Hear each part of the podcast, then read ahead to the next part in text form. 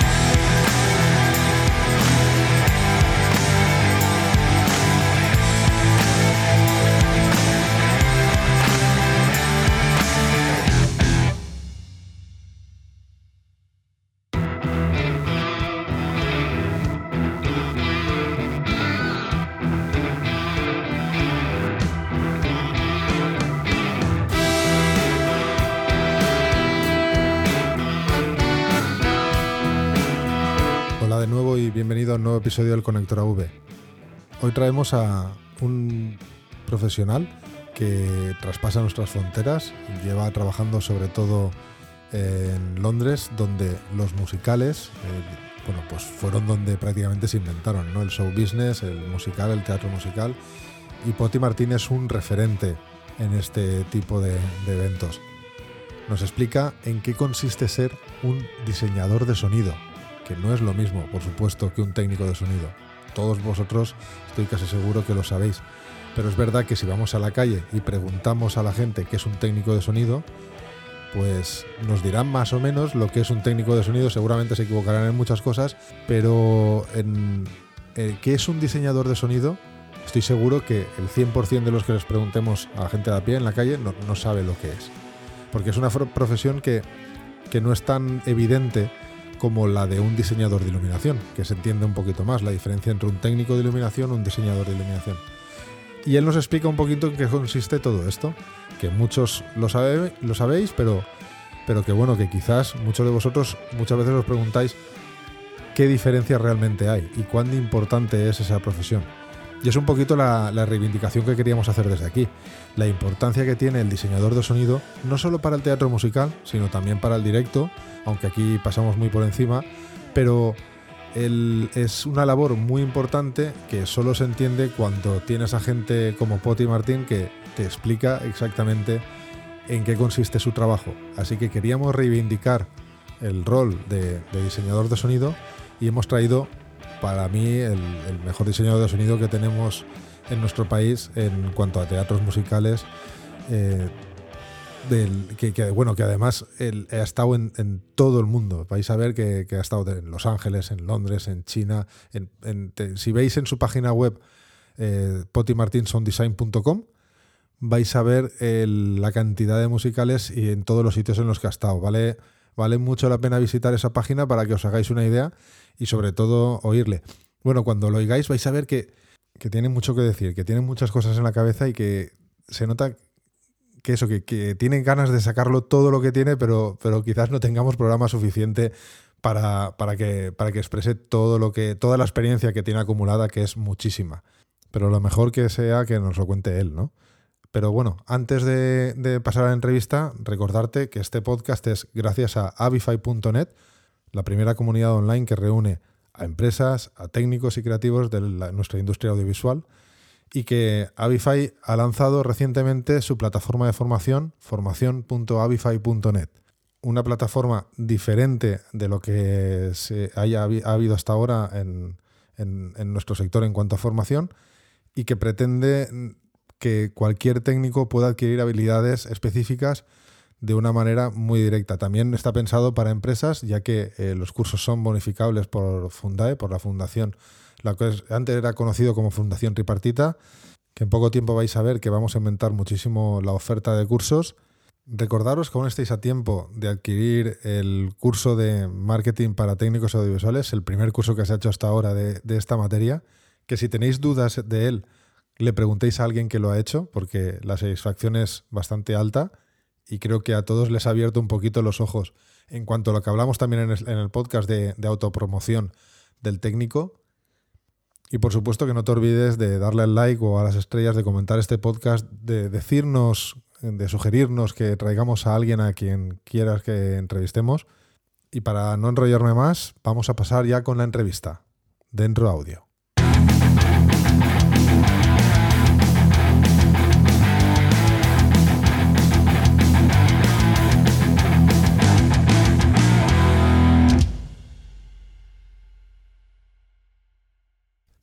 Hola Poti, bienvenido al Conector AV.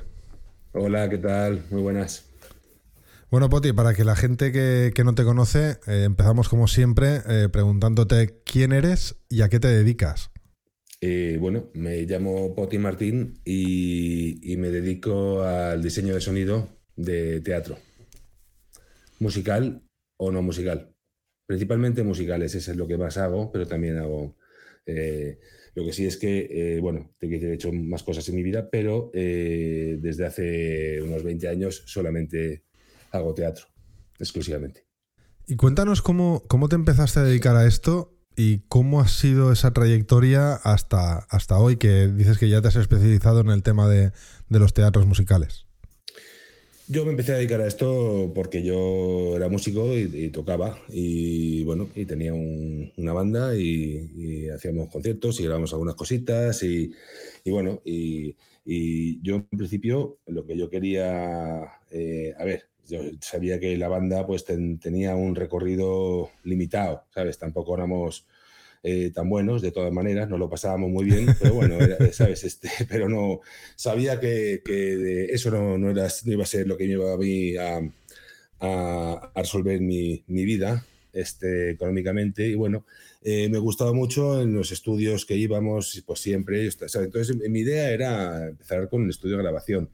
Eh, mientras tanto, yo también, además, eh, con, un, con, un, amigo que me, pues, eh, hacíamos montajes de, de, sonido, que me, me en una empresa pues, que hacían cosas de, conferencias y de congresos para traducción simultánea. Entonces, bueno, entre eso y eso, y, y, y, yo, que realmente lo que me gustaba era el estudio de grabación, ¿sabes? Este, me empecé a meter por ahí. Eh, me, eh, trabajando, cuando se disolvió el grupo me fui para Londres y me puse a buscarme la vida allí y acabé trabajando en un estudio en Londres. Eh, estuve allí varios años y, nada, y luego volví aquí donde tuve otra, otra empresa de, con unos, con unos eh, amigos, me, hice una empresa, éramos tres socios de una empresa de sonido, ah, también tenemos iluminación y también un estudio de grabación propio. Y bueno, y, también he trabajado con muchas otras empresas aquí haciendo de pues eh, muchos eventos corporativos, he hecho eventos de, música, he hecho, he trabajado también en televisión y un, buen día eh, me hicieron, me, eh, enteré que, que, buscaban a alguien en, en, en, en CATS, me, me, fui para allá, me hicieron una entrevista y bueno, desde entonces ahí me enganché, me gustó el teatro y... ¿Para allá es para, para, Londres? Dime, perdona. ¿Para allá es para, para Londres? ¿Fue en Londres cuando te.? No, no, no, no, no. Fue aquí. Yo empecé a trabajar ah, aquí y, luego ya este, me fui para allá. Yo, yo, eh, enganché aquí en, en, el Teatro Colisión. Sí, sí. La gente normalmente entiende fácilmente la diferencia entre un diseñador de iluminación y un técnico de iluminación. En tu caso, tú eres diseñador de sonido. Explícale, por favor, a la audiencia que no lo conozca, ¿qué es un diseñador de sonido?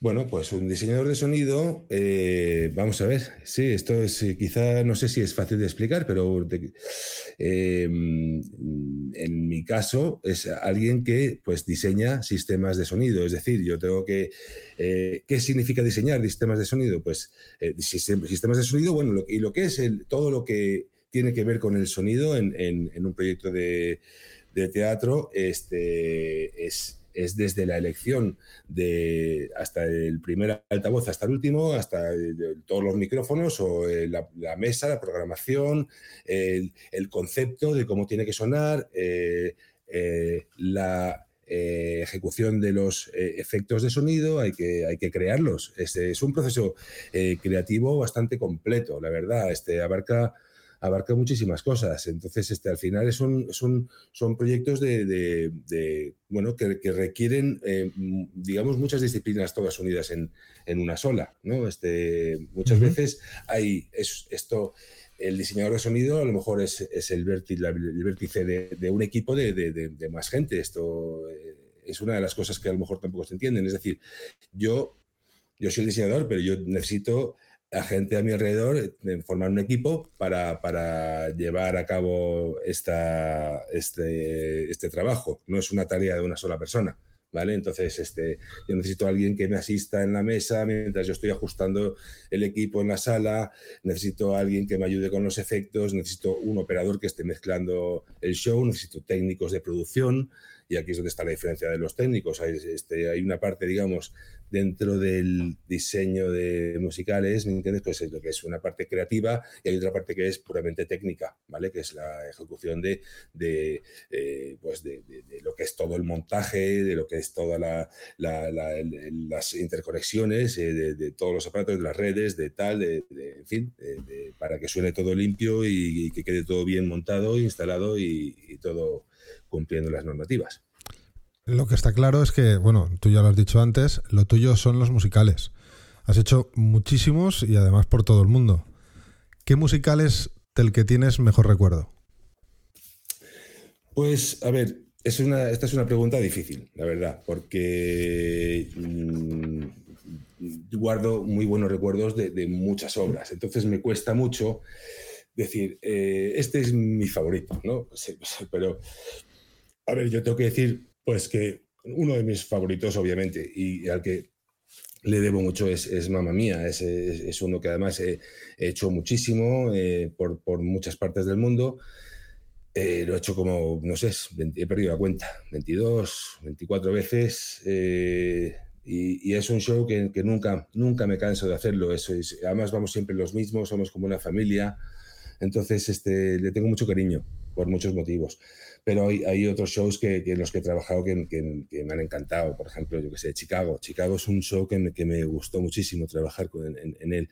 Es un, show eh, bien bonito, la verdad. Muy pura, pura, pura actuación, ¿sabes? Este, y luego, pues, están los productores. Es uno que me pasé, me lo pasé súper bien haciéndolo, era súper divertido. Eh, el de Mel Brooks. Eh, In the Heights en Londres el, el, de Lin Manuel Miranda, eh, Sunset Boulevard, eh, que es un show que me encanta, que lo hice en, en, Tenerife con Paloma San Basilio, posiblemente eh, la última función de teatro de Paloma San Basilio que, la hicimos allí, porque, este, bueno, y, y, no sé, y tantos y tantos otros. En cada, cada musical para mí tiene, tiene buenos recuerdos, entonces te, te podría decir muchos más, pero bueno, Ahí, eh, se, me, me, sale una pregunta que es, eh, bueno, tú vienes de, antes de hacer musicales, pues ya estabas metido en el mundo del, directo y también has hecho corporativo y tal, pero justamente has dicho una cosa, ¿no? 23, 24 eh, eh mías todos juntos, es como, es una gira, ¿no? Al final, ¿no? Entonces, que has hablado de la palabra familia, que sale mucho cuando en este podcast hemos hablado de giras. Eh, esa, esa, palabra, o sea, ese sentimiento de familia que se hace con el grupo después de tanto tiempo juntos. Eh, hay, ¿tú, ¿Tú notas alguna diferencia entre lo que es mm, cuando giras en, lo que es un evento musical de concierto, etcétera, que cuando giras con un show, eh, con este tipo de eventos, ¿hay, ¿hay alguna diferencia básica? Porque sí que es verdad que el concepto de familia de grupo continúa, pero ¿Qué, qué, diferencias básicas dirías en función de, lo que es el colectivo, ¿no? de lo que sois todo el grupo? Sí, bueno, realmente es que hay un, poco de diferencia, digamos, en la dinámica de, trabajo. Realmente yo no giro, ¿vale? Eh, yo, yo voy y monto. Eh, eh, si he hecho giras, pero no es que haga la gira, sino que yo arranco la gira en la primera plaza en donde se vaya a, iniciar la gira y luego a partir de ahí el equipo que va con, el musical hace la gira, ¿vale? este, de vez en cuando lo visitamos, a lo mejor, ten en cuenta, estamos hablando de que yo monto un musical que a lo mejor se va a tirar un año, dos años, tres años, ¿vale? Claro. Este, entonces, yo, yo hago el proceso de diseño, por eso necesito eh, gente de mi equipo, necesito eh, eh, mm, preparar a, un equipo local también, que es parte del trabajo de diseñar el musical, para que se quede con el espectáculo y sean los que hagan las funciones todos los días, ¿vale? Entonces, mm, claro, la dinámica de una gira, digamos, de, de, rock o de, directo con respecto a eso, es que realmente lo que hacemos nosotros es que vamos un mes ¿sabes? Eh, es un equipo de producción, digamos, eh, equipo creativo y de producción que vamos allí un mes, estamos un mes trabajando todos los días en el mismo sitio, ¿sabes? Entonces, obviamente se generan eh, unas relaciones y unas... sí Sentimiento, sentimiento, claro, sentimiento de grupo. Sí, claro. Y, esto lo repetimos a lo largo de los años, pues varias veces. Eh, este año, lamentablemente, no hemos hecho ninguno, pero el año pasado, eh, en el 2019, eh, hicimos.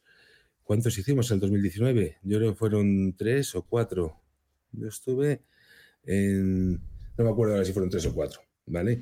pero y el, el 2018 también cuatro, ¿sabes? O sea que bueno, eh, es, este, entonces nos vamos viendo regularmente en diferentes partes del mundo, eso es una cosa muy bonita, la verdad. ¿Y cuánto tiempo te tiras montando? O sea, dice, eh, ese arranque, esa parte en la que tú intervienes, desde que llegas allí hasta que aquello arranca y tú te vas, ¿cuánto tiempo más o menos de media estás? Eh, un mes. Yo diría que un mes, eh, Es, una. una sí. Es un buen rato. ¿eh?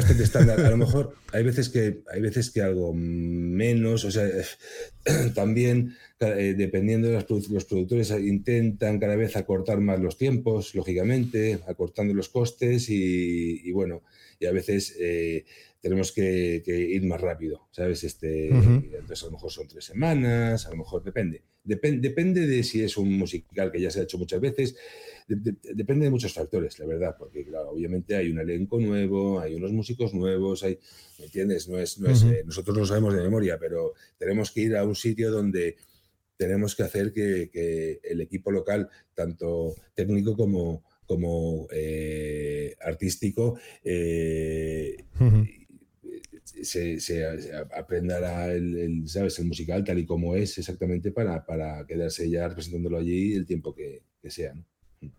Y del venue, hablemos de qué venue es el que más te ha gustado de todos los que has estado. Ah, pues me pasa un poco lo mismo que con los estos, pero, pero bueno, hay, hay, hay ciertos teatros donde eh, eh, a lo mejor le coges un poquito más de cariño que otro. Me estoy acordando ahora, por ejemplo, de, de del teatro de, del Westens, que es el, en Berlín. Eh, es un teatro muy antiguo, es del 1840 y algo, me parece. Ahí ha actuado Marlene Dietrich, es un teatro con mucha historia, ¿sabes? Este, y entonces entras y es que hay, hay ciertos eh, espacios donde, donde la energía es... Eh, pero hay los, los teatros en el, en el, mundo en general, ¿sabes? Es algo apasionante porque son todos muy diferentes entre sí, pero a la vez tienen muchas cosas en común, ¿sabes? Este, hay otro, otro teatro que me gustó muchísimo, que es el, Teatro Sueco de Helsinki, este, donde guardo también muy buenos recuerdos. yo hay, yo hay una sensación que no es que haya estado en tantos teatros como tú, ni muchísimo menos, ojalá, pero sí que es verdad que hay una sensación que, es, es diferente a cualquier otra, que es la primera vez que entras en esa sala vacía. Eh, y, y, te imaginas qué ha pasado por allí, ¿no? Y esa, esa sensación no la vuelves a tener porque luego ya vas entrando todos los días y ya dejas de tenerlo, ¿no? Pero esa sensación es muy especial. No sé si a ti te pasa. Sí, sí, sí, sí, sí, sí me pasa, me pasa siempre y, ¿qué te digo yo? La, energía de, los, de los espacios eh, es, especial. Hay ciertos teatros que tienen también una, historia que, se percibe, ¿sabes? Y otros que a lo mejor no la tienen pero que por otros motivos también son eh, buenos sitios, ¿vale? Para, trabajar, es decir, que están bien concebidos, este, también vas a sitios horribles, son muy, muy complicados de, para trabajar y, que además acústicamente funcionan mal y, todo cuesta hacerlo mucho por, por, arquitectura, por lo que sea, no puedes colgar en los sitios, eh, entonces eh, también te encuentras con dificultades, obviamente, y eso también forma parte del encanto de la, de la profesión. ¿eh? Tampoco son, son retos a los que hay que enfrentarse, obviamente. ¿sabes? Pero vamos, este, sí, la sala vacía. A mí me encanta un teatro vacío, me encanta, es, algo que, que, disfruto mucho. Eh, cuando se va todo el mundo a comer y tal y cual, a mí me gusta sentarme en el patio butacas cuando no hay nadie y, disfruto mucho de, esa paz. La verdad, es un, es un, son espacios muy, muy placenteros para mí. Y cuando giras con un musical en concreto, por ejemplo, has dicho el de Mamma Mía, que son 24, 24 no sé, creo que has dicho 24 eh, venues diferentes o, veces diferentes.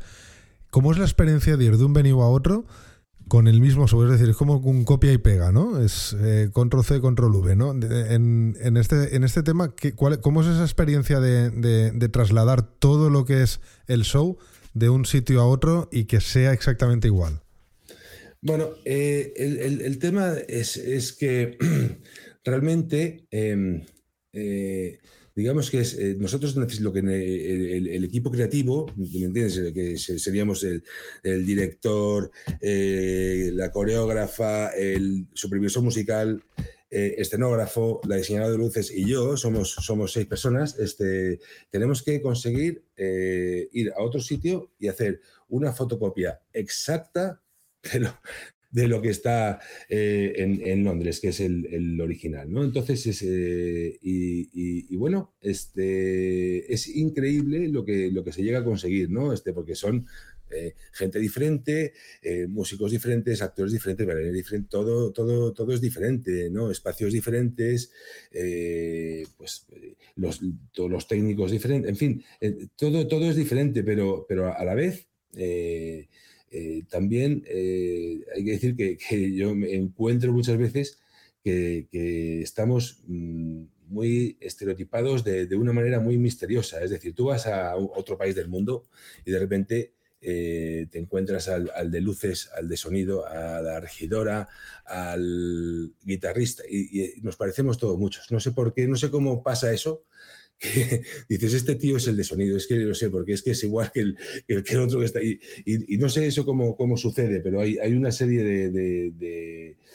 hay, un, hay alguien que, yo creo que gobierna el, mundo, ¿vale? Y, consigue que, pasen esas cosas. Pero es, muy interesante, es muy interesante eh, conseguir hacer eso en, sitios tan diferentes eh, unos de otros, la verdad. ¿Y qué destacarías del trabajo de, diseñador en musicales con respecto a otras disciplinas de actuación para los técnicos o, los otros, otro tipo de diseño de sonido como televisión, música en directo, eh, de un concierto me refiero, eh, grabación, cine?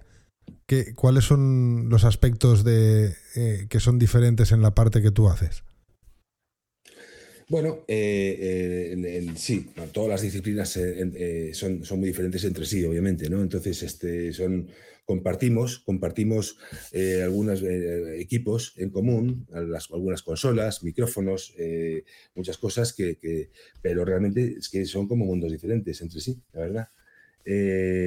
yo, yo qué destacaría del teatro, pues el teatro es, es una disciplina que tiene que realmente eh, tiene que estar eh, dando un servicio, digamos, a la, dramaturgia, ¿no? Al, a, aportar una credibilidad a ese, a, ese show. ¿no? Entonces hay que, eh, hay que trabajar muy, de la mano con, con, el resto del equipo creativo, con el director, con, sobre todo con, también con el supervisor musical, para, para, darle una forma ¿no? a, cómo tiene que sonar eso para, para, que, para que vaya siguiendo la, la, dramaturgia, ¿no? Al final todos estamos al servicio de, la obra, ¿no? Y, este, y, el público tiene que percibirla de la mejor manera posible y el, y el sonido es una de las, de las partes que, va a ayudar a, que eso sea posible. Claro. Bueno, es obligado preguntarte, ya que has estado por todo el mundo, pero sobre todo por el mundo anglosajón, que bueno, es, quien ha inventado esto, no vamos a engañarnos. Eh, ¿qué, diferencias encuentras entre trabajar aquí en España y trabajar por allá? Eh, bueno, bastantes, la verdad. La verdad es que mm, tengo que reconocer que, a, mí, me parece que se trabaja mejor eh, en Inglaterra. pero es, es por, por varios Uno es por, yo creo, por, por, por, digamos, por experiencia o por, ¿me entiendes? Por, porque llevan mucho, porque llevan mucho tiempo haciendo lo mismo. Que nosotros haciendo, haciendo esto, ¿no? Y como dices tú, ellos lo han inventado, ¿sabes? o sea, Inglaterra para mí es la, la meca del, del, teatro, ¿vale? Este, pero bueno, cuando dices anglosajón, ¿sabes? Entiendo que también estás eh, juntando ahí a América, ¿no? A Estados Unidos y Canadá. y, yo, por, por, ejemplo, ¿sabes? Pienso que, que en Inglaterra se trabaja súper bien, pero no sé si estoy tan de acuerdo con eh, ese mismo caso en Estados Unidos, ¿sabes? donde, también he estado. Eh, y bueno, ahí hay, hay, otros eh, tipos de... Hay, muchos sindicatos. los sindicatos están muy metidos en, el, tienen mucho poder, tienen mucho poder en, este, entonces no se accede a los puestos por, por, meritocracia, sino por, por veteranía de afiliación, ¿sabes? Entonces, al final te encuentras con, unos sindicatos que si bien creo que, su, punto de partida y su, su, base es, muy positiva para, para el, mejorar las condiciones de, los trabajadores, ¿me entiendes? Que en su día a lo mejor estuvieron eh, mermadas y, pero acaba siendo una especie de, cortijo particular de una serie de, gente privilegiada que son los que se benefician de ello y no eh, el resto de la industria. Eso es, lo que yo, lo que yo creo. Pero, por ejemplo, en Inglaterra eh, son mucho más eh, receptivos a que vaya cualquiera ahí a trabajar y si tú vales, entonces trabajarás y si no, pues no, que yo creo que es en, en, donde yo me siento más a gusto, desde luego. Desgraciadamente en Estados Unidos, y eso siempre choca cuando lo percibes, yo, he vivido el tema de los sindicatos allí en, alguna otra experiencia, no, eh, no, en los musicales, pero sí que en otra experiencia, y sí que es verdad que choca un poquito pensando que estás yendo al país más capitalista del mundo y que haya ese proteccionismo respecto a, a, lo que a lo que tú expresas, ¿no? Que no dejan trabajar a otra persona en aras de, de proteger a su a su masa de, de, trabajadores de, que tiene el sindicato, ¿no? Tradicionalmente estuvieron controlados por, por, la mafia y... Correcto, mira, sí, así es, así es. Al Capone empezó esto, ¿eh? Y sí, vamos, y si ves el padrino, y si ves los soprano, y si ves este, y, y, todo es parte de la misma. Vamos, yo eh, eh, insisto que, que, tienen cosas que están bien. Eh, que, me parece que está bien que, se regulen las horas para que los trabajadores no, no tengan que hacer, ¿sabes? Porque muchas veces se abusa de, las condiciones de como no tenemos este, unos unos contratos en donde se establezcan, pues al final trabajas muchas más horas de las establecidas, mucho más de lo pactado, mucho, ¿me entiendes? yo entiendo que esto hay que intentar regularlo y protegerlo creo que a veces eh, el resultado puede ser, eh, mm, puede salir de, una manera que no es quizá la, más deseada. Hay que seguir trabajando en una línea que llegue, porque al final lo que pasa con los sindicatos yo creo que, es que... Mm, mi experiencia, menos, eh, sobre todo en, Toronto, y hay un teatro en Toronto que es, me parece que es, horrible. Hablando de venues, pues ese es uno de los que tengo peor recuerdo, este, donde el sindicato es eh, súper estricto y muy extremo eh, y favorece la mediocridad al final. Eh, entonces, si favorece la mediocridad, yo nunca voy a estar, no voy a poder estar nunca de acuerdo con eso. Claro. Bueno, nosotros lo hemos sufrido como, como personas de fuera que han llegado allí y, no tiene sentido, por ejemplo, que en una feria de muestras Eh, tú, yo, he estado en ferias, eh, tú has estado en teatro, yo, yo he estado en, en, venues de ferias todos los del mundo, ¿no? Y, he sufrido en carnes como expositor, pues desde Pekín hasta eh, Malasia, he estado en Sudamérica, he estado en, en, Estados Unidos, en toda Europa, por supuesto. Y no tiene sentido que el único sitio donde las cosas cuestan 10 veces más por culpa de, de, ese, de ese control férreo sea en Estados Unidos. Por eso tú cuando vas a una feria en Estados Unidos, los stands no son espectaculares. Porque es que imposible, es que cuestan... Y Canadá. Canadá sí, pasa que en Canadá he estado solamente en, una feria que, bueno, tenía un tinte especial y, no ha sido... No era un ejemplo. También es verdad que costó muy cara, pero, pero por otros motivos. Y el, el, pero en Estados Unidos, cualquier cosa, cualquier cosa eh, colgar un colgar un RUS para poner un banner, eh, estamos hablando que igual son 15 mil dólares. Colgar un RUS con un banner. Dices, pero ¿qué me estás contando? No, no, puede ser, o sea, no puede costarme esto 15 mil dólares. Bueno, es que por ahí tienen, Que, tienen que pasar el, cepillo, como pasa aquí en la iglesia. no, sé cuántos por delante y, no, y luego tú vas allí y eres, tú eres el diseñador, vas allí y, ves un tipo que, oye, que es, es, pues bueno, muy normalito ¿eh? en lo que hace y tal y cual, ¿sabes? O sea, este, y, pero tiene, todos tienen segunda residencia en la playa, en no sé dónde, digo, pero vosotros, o sea, este hay mucha más pasta de la que os merecéis. bueno, pero, pero es, un, es una guerra perdida. También me di cuenta que yo al principio montaba el pollo, montaba el pollo allí y luego me traían las, me traían las cajas para, para, desmontar el stand a las 3 de la mañana el último día, ¿sabes? Entonces, había días, habían noches que yo no dormí y fui directamente al aeropuerto del desmontaje porque es que, vamos, por protestar me jodieron, ¿no? Y así me pasó hasta que al final dije, mira, Juanjo, quédate calladito y ya no protestes más. El sistema este es así. Tú vienes aquí de fuera y te acostumbras y ya está. Que los de aquí se peguen con ellos algún día y consigan cambiar esto. Pero bueno, tú no vas a cambiarlo. Pero bueno, vamos a cambiar de tema que nos desviamos de, lo que es el, el, tópico de. Eh, una de las cosas también que he visto en, tu biografía es que me ha llamado la atención bastante porque yo, yo conozco bastante aquel país, es que has estado en China. ¿Cómo se vive el musical por allá? Bueno, pues eh, vamos a ver. Eh, es, un, está, es una cosa que está muy incipiente todavía, ¿no? Está en. O sea, se está empezando a invertir un poquito para llevarlo, ¿no? Porque es una cosa que allí no existía. Bueno, pues, pues como a lo mejor en España hace 15 o 20 años, que aquí prácticamente no había nada, y ahora.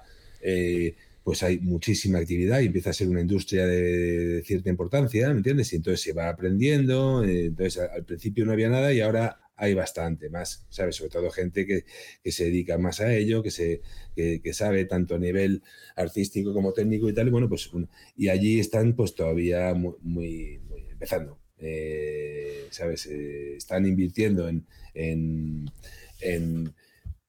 bueno, en hacer unos musicales allí, pues han hecho varios. Yo, yo he visto ya, pues mira, yo, yo, yo toco allí con mamá mía, pero eh, eh, cuando estaba allí, pues también estaban unos que estaban haciendo un tour de, de, Chicago. Eh, y, en fin, había, había más cositas. Este, ¿Y, bueno, cómo se...? la gente, lo, lo, desde luego, a público había, ¿sabes? Este, y, bueno, ¿sabes? Bueno, China es... Está creciendo. ¿Eh? Eh, que, ese negocio está creciendo, digo. Está creciendo, sí, sí, sí. China, China es un país este, y, aprenderán eh, rápido, porque además es, es, un. A mí, a mí me, me pareció un país fascinante.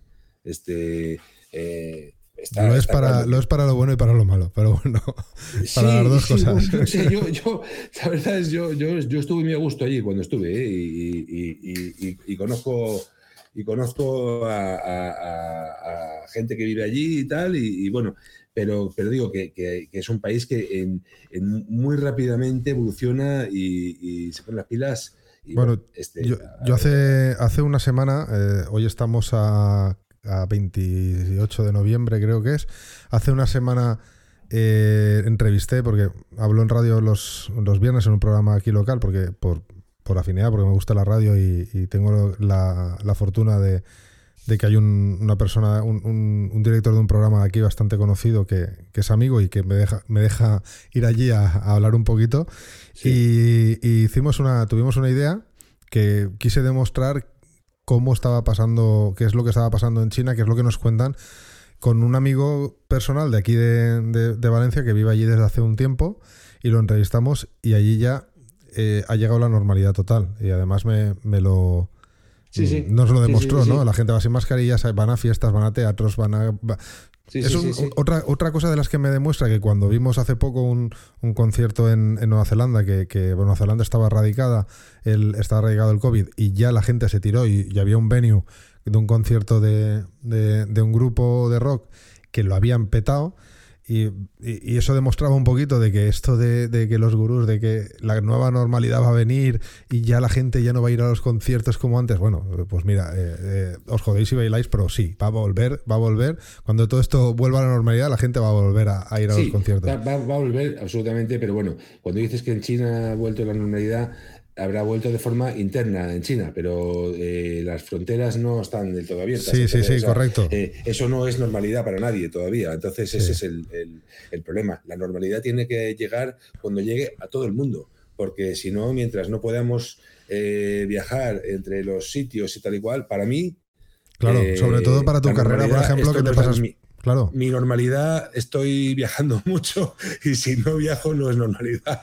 Claro, bueno, lo mismo me pasa a mí si puedo ir aquí a la discoteca o al cine, si no puedo trabajar. Eh, claro, no, no. O sea, a, mí, a mí me pasa igual. Yo, además, tengo. Eh, yo soy un friki de las maletas, me paso la mitad del año fuera y, y las veía el otro día y digo, ostras, no me acordaba de vosotras, estáis ahí. hace, hace, un montón Porque tengo, una, tengo un armario que solo es de maletas por la cantidad, porque depende de, la de, de, lo largo que sea el viaje y la época del año, cojo un tipo de maleta u otro, ¿no? Soy muy friki. Eh, tengo una enfermedad, un toque con esto, pero, pero, pero el otro día abrí, eh, vi el armario y digo, coño, está aquí, eh, están todas ahí. ¿Y cuánto tiempo hace yo que no me preocupaba vosotras? Y, y, es verdad, no, no, es normal. Pero bueno, lo que quería decir es, es que allí el negocio igual ahora del musical vuelva a estar correctamente si, si hay gente produciendo allí, por supuesto, porque eh, la gente se ha vuelto a tirar a la calle, se ha vuelto a ir a casa de los otros, ya no se lleva mascarilla y eso es real porque no me lo ha contado un noticiario chino, no, me lo ha contado un amigo mío eh, de los de toda la vida que, le llamé el otro día y nos lo dijo en directo. Y bueno, y oye, ¿cómo se trabaja, cómo se trabaja ahí en, en, China? Es decir, cuando tienes que hacer ese copycat, eh, ese copy paste, ¿Cómo, qué, te encuentras? ¿Cómo se trabaja?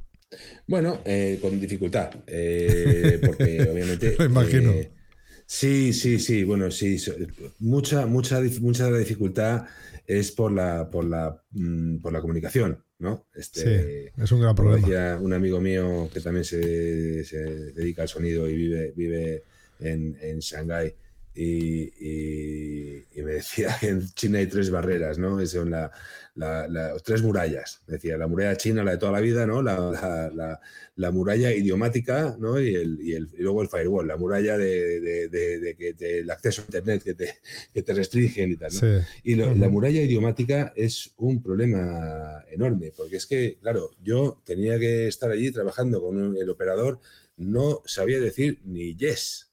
Entonces, eh, es, o sea, cero. No le oí decir una palabra en inglés, ni yes, ya te digo, no, nunca dijo yes. O sea, eh, entonces, y además no saben decir que no. Todo a través, todo a través de, de una intérprete una chavalita, eh, joven, eh, ahí, ahí, son estudiantes que, seguramente son voluntarias, que quieren, ¿sabes? Están eh, estudiando inglés o lo que, filología o lo que sea, ¿no? Entonces, bueno, pues este, y, y, entonces es muy, muy, muy complicado transmitir, no ya lenguaje técnico y tal, sino eh, a veces tienes que hablar de, emociones y de, musicalidad y tal, y todo esto es muy, muy, muy difícil eh, a través de una intérprete. Entonces, eso es una de las dificultades. Y la otra es pues que había pues falta de experiencia y, dinámicas diferentes de trabajar.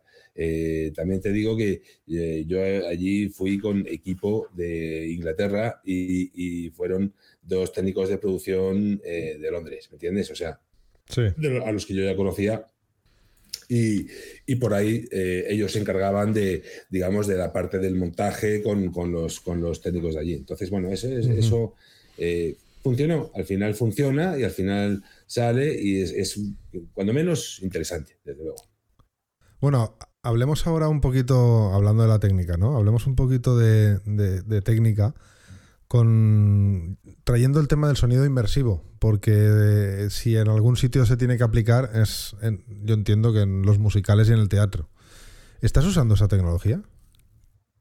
Llevamos usando esa tecnología desde antes de que se llamase así.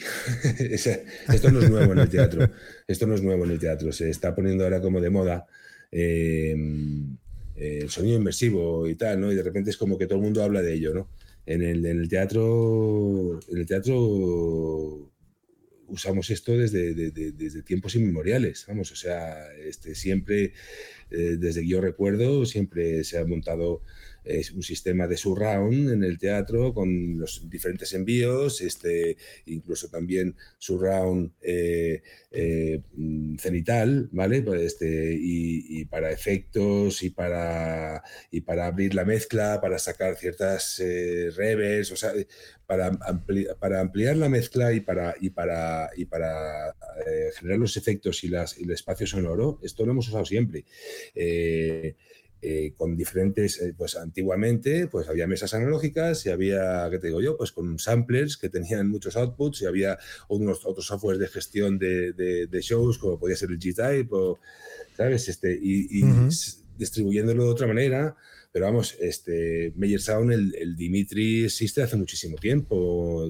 Adquirieron el FS con el Matrix. O sea, te quiero decir es que este, esto ya existe hace mucho tiempo. No se llamaba así.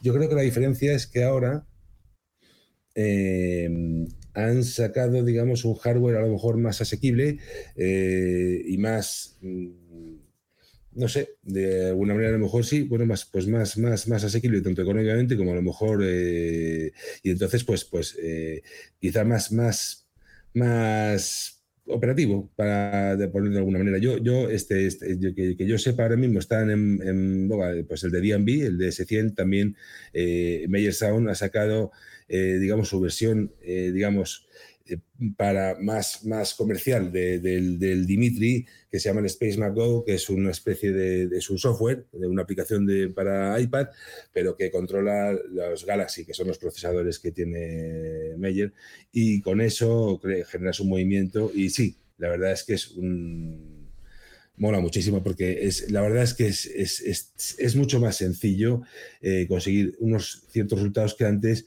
eh, si, si, bien sí que se conseguían, pero era más trabajoso, bastante más trabajoso. Ahora es más, más accesible, yo creo. Y, en, eh, y hablando de sistemas, en musicales, los, los Line Array, es decir, los, los Line Array direccionables, ¿tienen sentido? Eh, ¿Es algo que se usa más? ¿Es algo que no se usa? ¿En, el, ¿En el teatro? Sí. No, no tiene ningún sentido. Y en, eh, en, y en puede, eh, ser eh, aquí 100% puedo hacer esta afirmación de forma muy, muy categórica. Sí, no, no, no tiene ningún sentido. No solamente es que lo diga yo, es que te lo puede decir las mismas personas que fabrican este tipo de, altavoces, que, ¿sabes? Si tú puedes orientar un altavoz de manera mecánica, siempre va a ser mucho mejor que, hacerle una orientación de manera electrónica, ¿me entiendes? Entonces yo entiendo... claro, en, muchos sitios eh, que no es teatro, por ejemplo, en, venues más eh, corporate, por decirlo de alguna manera, sí que, se, sí que muchas veces usan, no voy a decir la excusa, pero sí, bueno, la, justificación de, de, usarlos es por, por no entorpecer el diseño del venue, ¿no? No sé, en el teatro que muchas veces el diseño del venue es muy eh, histórico, por decirlo de alguna manera. No sé si esto se tiene en cuenta porque como está oscuro, eh, no, se percibe tanto esa, no, ese tema. En, el teatro eso, eso no, no, ocurre y no es, no es un problema. Es que no, no, no, ha sido un problema nunca. Si tú puedes poner un altavoz, o sea, otra cosa es que tú digas, no puedes poner un altavoz. Entonces ahí sí que hay un problema, ¿vale? Pero no puedes poner ni un altavoz eh, convencional ni un altavoz de, direccionable. ¿Cómo lo llamas? De steering. Steerable, es direccionable en inglés. Sí, vale, pues, eh, este, eh, si no puedes poner uno, puedes poner tampoco el otro. Si puedes poner un altavoz, lo puedes dirigir. Eso está claro, ¿sabes? Porque hay muchísimas soluciones para que eso sea posible. Y si no existen, se construyen, se fabrican. O sea, te quiero decir que el teatro te, te da esas posibilidades. No, no es un problema. poner un, un sistema de estos de dirigibles por eh, de forma electrónica en, un teatro es intentar solucionar un problema que no existe. Y eso es algo que no debería hacerse nunca. Y antes te he preguntado de qué musical tienes mejor recuerdo. Ahora te pregunto de cuál estás más orgulloso como diseñador. Eh, ¿De cuál estoy más... pues no te sé decir ahora mismo. Eh, estoy, me, gusta mucho cómo han quedado. Pues yo diría seguramente 9 to 5. Eh, es eh, un musical de, Dolly Parton que hice en, Londres el, año pasado. Y, quedó súper bien, la verdad. Me gustó, me, quedé muy, muy, muy satisfecho con, el resultado de ese. Este, sí. en, el hablando, en el Teatro de Savoy en Londres. Mm.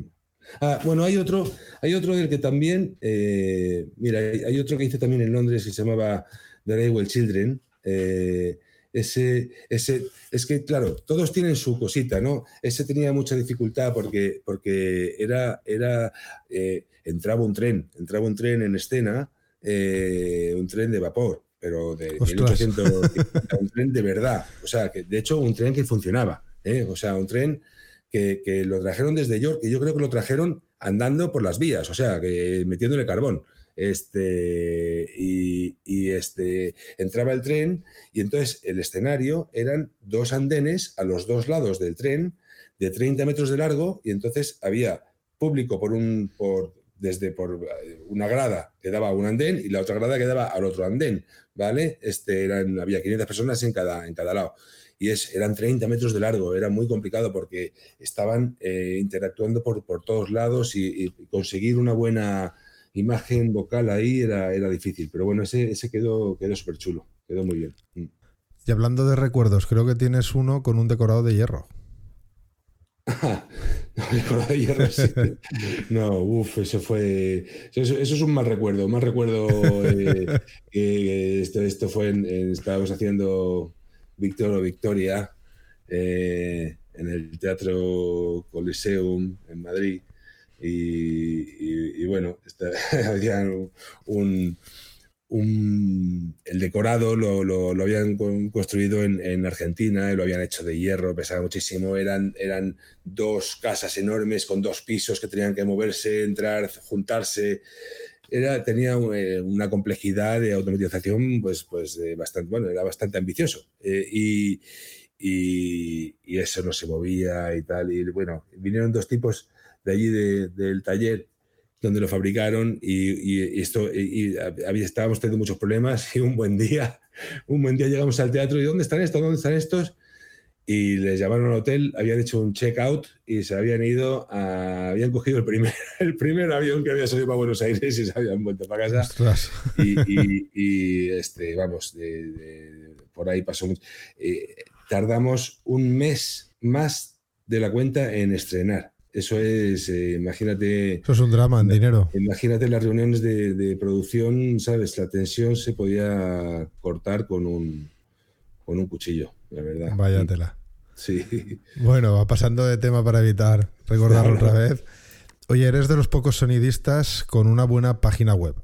Entiendo que, que, lo que, que, estás cuidando tu marca personal, porque bueno, ya es justamente, e, es justamente eso, tu marca personal, la que por tu profesión se convierte en tu marca comercial. ¿Tú lo entiendes así? Eh, sí, vamos, absolutamente. ¿Y, qué opinas, ¿Y qué opinas de la marca personal de un técnico creativo de este mundillo? que, opino exactamente que, es lo, lo que, quiero decir es cómo de importante es cuidar esa marca, eh, cómo de importante es saber auto, autopromocionarse para tener trabajo. Hombre, yo, yo pienso, desde mi punto de vista, yo creo que es muy importante. Mm, no sé si tanto, tampoco te creas tú, o sea, te agradezco el comentario que digas que es buena la página web, eh, está todavía incompleta, la tengo que actualizar, eh, es, una cosa que me lleva eh, tiempo y, bueno, y, que hay que, hay que dedicarle, ¿sabes? Pero, pero yo creo que, no tanto como autopromoción, que por supuesto, pero es que, ¿sabes? Este, entiendo que tú tienes que presentarte al mundo. Ten en cuenta que a mí me contratan productores, eh, me, contrata, ¿sabes? Entonces no es como eh, accedes a, este porque te conoce no sé quién y te, ha recomendado tal, sino que es que a, mí me proponen y entonces quien me va a contratar no me conoce, me buscan en internet y lo primero que tiene que salir es ¿sabes? Este, Información sobre mí, que, sea, este, eh, que buena, sea una buena carta de presentación, por supuesto. La presentación es importantísima. O sea, este, eh, como decía un, un, colega mío que, que, decía, nunca, no hay una segunda oportunidad para la primera impresión. ¿Vale? Eso, eso es así.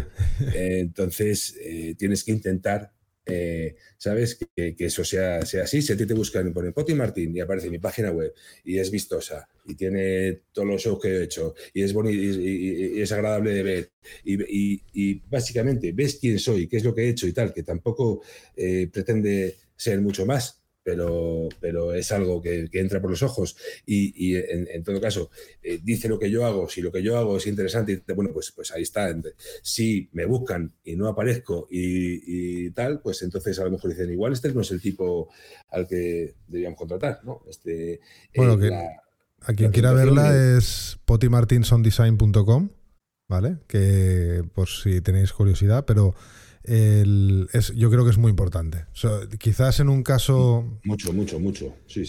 en, un caso de, alguien que, igual ya, ya es muy conocido, pues eh, pierde un poco. Bueno, pero también es verdad lo que dices tú. Si alguien te recomienda a ti porque eres una persona conocida en el, en el sector del teatro musical a alguien que y, llega a, o, tiene que tomar la decisión alguien que aún no te conoce, pues es importante que te encuentre en internet de una manera correcta. No, estoy de acuerdo con lo que has dicho de, que si alguien es muy conocido no lo necesita, ¿sabes?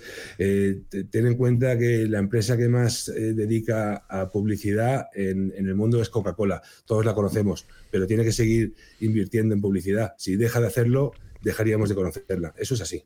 Bueno, eso, eso también es verdad, tienes toda la razón. Pero bueno, yo también creo que, sobre todo al que no al que no es conocido, pues tiene que hacer un esfuerzo al menos de... es que me ocurre mucho, me da mucha rabia que, con, sobre todo con los sonidistas o los técnicos de sonido, eh, no, están, no cuidan demasiado esta parte de la imagen. Sí que es verdad que con el mundo, el mundo de la iluminación, quizás porque tienen un un tema más eh, visual, por, el tema de la iluminación, hay muchos más que sí que tienen un, una, un perfil de, de, manera correcta, ¿no? Sí, sí. Eh, eso, eso, es, eso es cierto. Este, eh, la gente no, no, cuida mucho ese aspecto y tal y cual. Y bueno, yo, yo por ejemplo, te, te, voy a comentar también, además de página web, tengo otra cosa que es todavía menos habitual en el mundo de, del sonido en España y es que tengo representante. ¿Vale? O sea, este, eh, es, esto fuera es, es importante. Y, yo me he encontrado. A mí me lo han dicho, me lo han dicho varios, varios técnicos que les gustaría, ¿no? Que, les gustaría tener un, una especie de manager, por decirlo de alguna manera, para que realmente les sacara partido al trabajo que pueden conseguir o les consiguiera más trabajo. Ahora no, estamos hablando en ningún caso de este, de este, de este periodo que estamos viviendo. no, me consigue, no, me consigue, su labor, hombre, a lo mejor algún día, eh, eh, pues por otro cliente que tiene, lo que sea, tal, pero no, su labor no es conseguirme trabajo, su labor es eh, negociar el contrato y hablar de todas las cosas que no, que no mola hablar, ¿sabes? Que con el cliente, ¿sabes? Y que yo solamente hable de, aspectos creativos, de, lo que quiero hacer, de, cómo quiero que suene ese musical, de, ¿sabes? Cómo vamos a abordar eh, el este, los de, otro tipo de cosas, que no sea hablar de, pasta, de, ¿sabes? bueno, pues eso está de puta madre. Claro, eso, eso, eso es una de las cosas, pero además lo, segundo es que allí es muy, muy, muy habitual. Lo que otra, otra de las diferencias es que, de hecho, allí, este, si no lo tienes, también piensan, uy, ¿este quién será? Que no tiene representante. allí en Londres, ¿te refieres a Londres? Sí, sí, sí. Sí, sí yo es donde más, yo es donde más trabajo. No, no, no, necesariamente en Londres, pero a lo mejor trabajo en China o en Alemania o en Finlandia, pero el trabajo me sale, generalmente de allí. Y, este, bueno, pues aquí asusta. Es decir, yo cada vez que este, digo que tengo representante, eh, aquí es como que es, casi una pega más que una ventaja. Entonces, este, bueno, es, un poco de, quizá hay que, hay que seguir, como con todo, educando para, para eh, evolucionar en, muchas cosas que, tenemos que ir mejorando, ¿sabes? Este, sí, sí. Quizás esta es una de ellas. Y bueno, antes hemos explicado en qué consiste ser diseñador de, sonido. Hablemos de la formación en este campo. ¿Qué oferta tenemos en nuestro país de, de diseñador para tema de diseño de sonido? Bueno, pues eh, yo, yo eh, concretamente yo, yo, doy, eh, colaboro con un par de, sitios de formación, ¿sabes? Este, con el Centro de Tecnología del Espectáculo o con TRADE, que es otra escuela, en fin, pero... Pero, pero hay poca formación en esto, ¿no? O sea, hay pocos sitios donde acudir. Fuera de eso, sí, yo creo que, mucho no hay, ¿sabes? Este, eso es este, quizá un, problema que también hay que, hay que ir solucionando, ¿sabes? Sobre todo que sea más específico, ¿no? Este, vamos, si yo he empezado a colaborar es porque están empezando a... Porque yo voy a hablar de, cosas de teatro musical, obviamente, ¿sabes? Entonces, este, eh, eso significa que se le está empezando a dar eh, algo de tal. Obviamente, que queda camino por recorrer, pues, este, pues muchísimo. Bueno, esa era, esa era la, siguiente pregunta, porque bueno, vamos por la calle y a cualquiera, a cualquiera que pase por la calle le preguntemos qué es un técnico de sonido, seguramente no lo explicaría bien del todo, seguro, pero bueno, más o menos sabría de qué, de qué hablamos, ¿no? Pero un diseñador de sonido estoy convencido de que no te lo saben explicar qué es. ¿Falta reconocimiento en general de la profesión de, de diseñador de sonido? Eh, en este país, eh, sí, sin duda, sin duda. Aquí este, esto es como, sí, venga, el, técnico que, que, monte los altavoces, que ajuste, que ponga los micrófonos, que suba los fades, que haga los efectos, que, ¿me entiendes? Entonces, este, pues, eh, pues vale, pues es que todo esto a lo mejor es mucho para una persona. Es que, ¿sabes? Yo, yo, y, aquí esto es el, lo que llaman el, one man band, ¿no? O sea, bueno, pues sí, el hombre orquesta. Si ver un, un, grupo que toca bien, entonces hay un batería, hay un bajista, hay un guitarrista, un teclista, cantante y, tal. Si quieres ver al tipo que lleva el bombo colgado a la espalda, ¿entiendes? Con el este tocando la, guitarra y, y, la armónica, pues bueno, pues es, eso es, es otra, otra cosa. Pero al final eso es lo que eh, un productor que hace que una persona haga todo eso es, un poco lo, que acaba consiguiendo, porque realmente eh, eh, quieres concentrar demasiadas tareas en, una sola persona. sí, bueno, yo creo que fue con Álvaro Ureña que, hablábamos de tu amigo Álvaro, que, hablábamos de, la importancia de que hubiera pues es un diseñador de sonido, un director de sonido en, en el mundo también de las giras que no, no, se estaba, no estaba reconociendo muchas veces, ¿no? Y oye, fuera, fuera de España esto cambia, ¿no? Porque eh, tanto el reconocimiento a, lo que es esa, a lo que es ese rol de, diseñador de sonido como, como a la formación en ello, ¿no? Repíteme la pregunta, por favor. Que digo que, que, fuera de España eh, esto cambia, no es como, no, eh, quiero decir, está más reconocido el, el rol y, y, hay algo más de formación en cuanto a lo que es diseño de sonido. Eh, en lo que se refiere a formación, no, no, estoy seguro. Eh, creo que sí, obviamente, porque sale muchísima gente este, con, con, muchísimos conocimientos. Yo estoy seguro que sí. Lo que pasa es que no lo conozco bien como para decirte eh, esto es así de forma categórica, pero intuyo que desde luego sí. lo que sí que te digo es que el reconocimiento a la profesión por supuesto, está mucho, mucho, mucho más reconocido, ¿me entiendes? O sea, a, todos los niveles. O sea, nadie duda allí de que, de que hace falta un diseñador de sonido para empezar, ¿vale? Este, nadie duda de qué es lo que, bueno, qué es lo que hacemos, qué es lo que hacemos. Eh, eh, a veces yo dudo de si realmente saben lo que hacemos, pero, ¿sabes? Nosotros somos los que estamos ahí atrás, ¿sabes? Que se oyen risas, esos, esos de ahí atrás quiénes son, esos que se ponen CDs y tal, ¿no? Este, yo creo que eso es lo que piensan que hacemos, ¿no? Que nos sentamos ahí atrás con unas cervezas y escuchamos música, ¿no? Pero, pero no, no, realmente este, nadie duda de, la importancia del, diseño de sonido y, de, el reconocimiento es, vamos, por supuesto, muy, muy, muy superior al que, al que hay aquí. Eh, como con, todo lo que estamos diciendo, esto requiere simplemente un poquito más de, aprendizaje y, bueno, eh, hay que seguir luchando para que estas cosas aterricen, ¿me entiendes? O sea, del todo. Eh, y, bueno, mejoremos la, profesión en general. Yo creo, es que es de, no, hay que cansarse de seguir repitiendo lo mismo, ¿sabes? Porque es, algo que, bueno, que algún día, eh, bueno, de hecho, poco a poco va mejorando, cada día va mejorando. O sea, no, siempre, esto, eh, hoy estamos mejor que hace cinco años y, mejor que hace diez. O sea, ¿me entiendes? Entonces, eh, no hay que cansarse de seguir insistiendo porque, porque al final todo eso revierte en, mejoras en la profesión. Y cómo, para terminar la entrevista, ¿cómo podemos encontrarte en redes o en internet?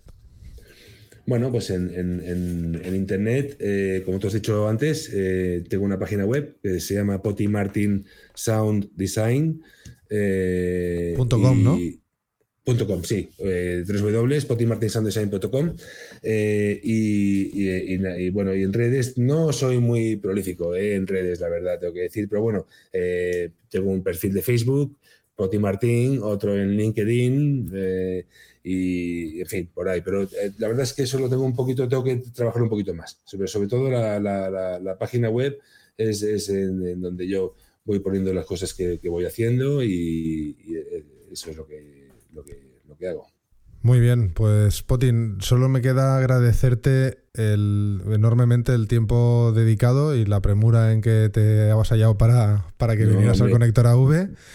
Y... desde luego, siempre. O sea, que este, me parece que está muy bien la, la labor que, hacéis y bueno, que, hay, que hay que seguir trabajando este, por, el, por el mundo del, del, sonido y del espectáculo en general. Que, aquí, bueno, sí, aquí, aquí, bueno, aquí lo que hacemos es eh, simplemente eh, conocer gente eh, que nos llevamos muchas gratas sorpresas, como, como y el, poder charlar y aprender de todos vosotros. porque la verdad es que la experiencia está siendo súper enriquecedora y a la vez, pues bueno, conseguimos también dar visibilidad a una profesión, ya sea de luces, de vídeo, de sonido, que, era muy invisible y se ha, se ha, quedado eh, muy patente esto durante este mal momento que estamos viviendo. Y, bueno, cuesta, eh, evidentemente cuesta su trabajo y su dedicación, pero que, que sarna con gusto no pica porque la verdad es que la experiencia está siendo súper enriquecedora. Así que, de nuevo, muchísimas gracias y nos vemos en el teatro. Perfecto, cuando quieras. Venga. Venga, un abrazo. chao, chao. Y hasta aquí la entrevista con Poti Martín. Creo que ha sido bastante enriquecedora y hemos podido aprender mucho más de la labor de, un diseñador de sonido. Una profesión que esperemos que poco a poco vaya reconociéndose más en, no solamente en el teatro, sino en otros ámbitos del espectáculo. Ya sabes que si quieres que traigamos a alguien a este podcast, no tienes más que pedírnoslo en hola.avify.net o comentando en cualquiera de nuestras redes sociales del Conector AV o también las de Avify. Y nada, espero que estés ahí en el siguiente episodio, que sigas escuchando el Conector AV, que esperemos que te aporte el valor y que, que pueda entretenerte y además aprender de todos estos profesionales que están pasando por, por estos micros. Y que no te olvides, por favor, en darle al like o, a las estrellas en el programa de podcast desde el que estás escuchando este episodio. Nos vemos, o mejor, nos escuchamos en el siguiente episodio. Hasta luego.